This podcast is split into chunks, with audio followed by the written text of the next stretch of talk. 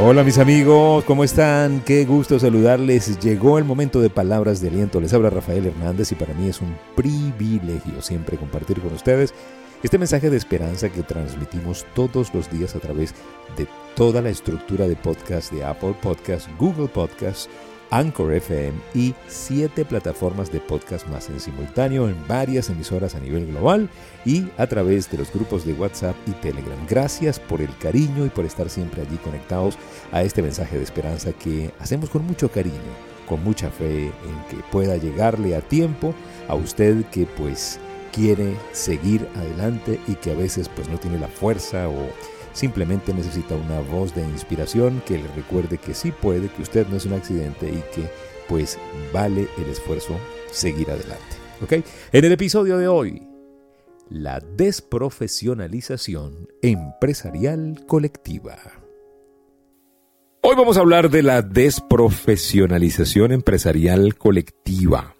Qué impresionante, parece un nombre muy grande. Yo no sé, pero usted no sé si se ha dado cuenta y yo me, me puedo sintonizar de que usted sí se ha dado cuenta, pero hay una desprofesionalización empresarial que pareciera que nos rodea, nos rodea como que la mediocridad. La manera, la manera eh, de pensar y de desempeñar y de entregar el trabajo en muchas partes es mezquina, fundamentalmente mezquina. Sí, eh, lo que hay son empleados desconectados en la mayoría de los casos encuentra gente que no, que no sabe dar un servicio, está totalmente desvinculado. Ahora, ¿por qué hay desprofesionalización empresarial colectiva? ¿Por qué? Porque la mayoría de la gente no está manejando eh, códigos de excelencia. La mayoría de la gente está haciendo las cosas por hacerlas. Y lo, la eh, lo trágico, la tragedia de, este, de esta desprofesionalización empresarial colectiva es que todo tiene consecuencias, pero la gente no se da cuenta, ¿no? Terminamos cosechando eso que sembramos. Y si usted es una persona así desconectada, dejada y, muy irresponsable en su trabajo, lo que le va a acompañar a usted va a ser eso mismo que usted está sembrando. ¿sí? Va, si alguna vez tiene alguna empresa, sus empleados van a ser igual o peores que usted. Por eso es que llaman, que llaman karma, ¿no? Hay que pagar el karma. Yo creo que eso es más bien justicia divina, ¿no? Porque pues no podemos sino recibir lo que hemos dado. Ahora, si tú y yo no nos queremos elevar por encima del, potencial o por encima de la comunidad, por encima del promedio, y pues sentimos eh, muy pesado el tema de ser excelentes, hay algo que hay que revisar en tu constitución personal. ¿Por qué? Porque tu llamado es a la excelencia, tu llamado no es a la mediocridad. El ser humano está diseñado para tener más éxito del que cree que puede tener.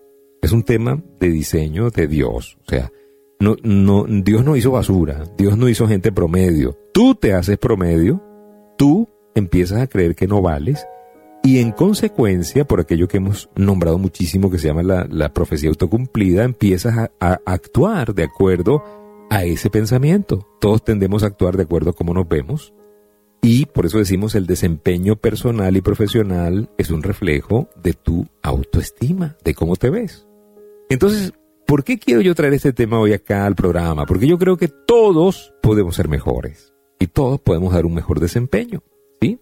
Eso lo decimos muchísimo en nuestro curso de servicio al cliente, ese taller de servicio al cliente que es espectacular, que vamos a dar dentro de poco.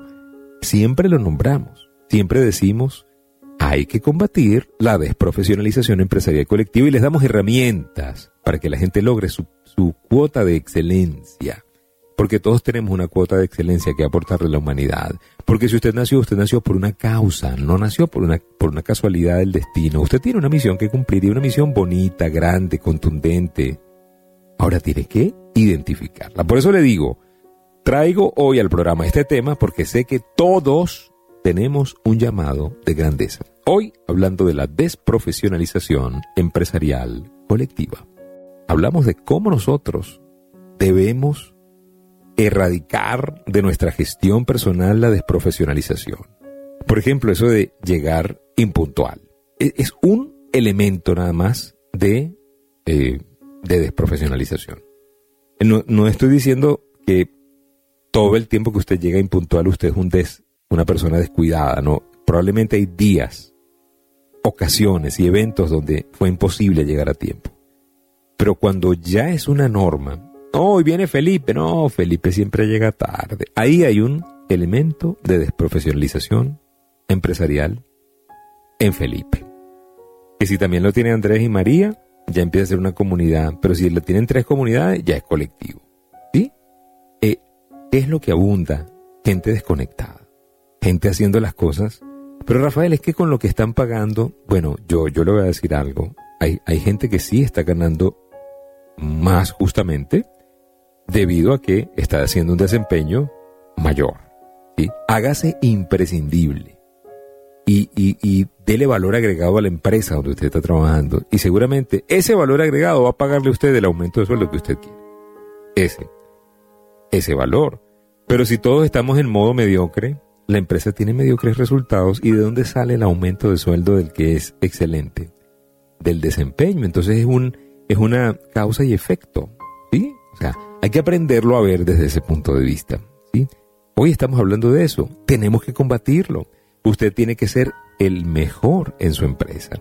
Y cuando usted decida irse a otro empleo, otro emprendimiento, otro negocio, sus socios, sus amigos, sus jefes, lo lamenten, pero no, no solamente por, por, por lo que usted representa en dinero, sino por lo que representa en soluciones, en compañía, en, en dato estable, ¿sí? Y usted cree una baja completa, o sea, por ejemplo, cuando, cuando, cuando usted se vaya, eh, porque tuvo que irse, porque le cambió la vida, porque, porque, porque sea, la consecuencia de ser profesional y de ser excelente es que usted le va a cambiar la vida. En la empresa donde usted trabajaba, tiene que contratar a cuatro o cinco personas que hagan el trabajo de uno que era usted. Así de simple. Eso es, eso es competir en la excelencia, en la élite, muchachos. Ahí es el llamado. El llamado es a eso, a competir en la élite. Ese es el llamado. Buscar la ventaja competitiva ganadora requiere de eso, de que usted tenga hambre por ser una persona que ya no quiere ser promedio.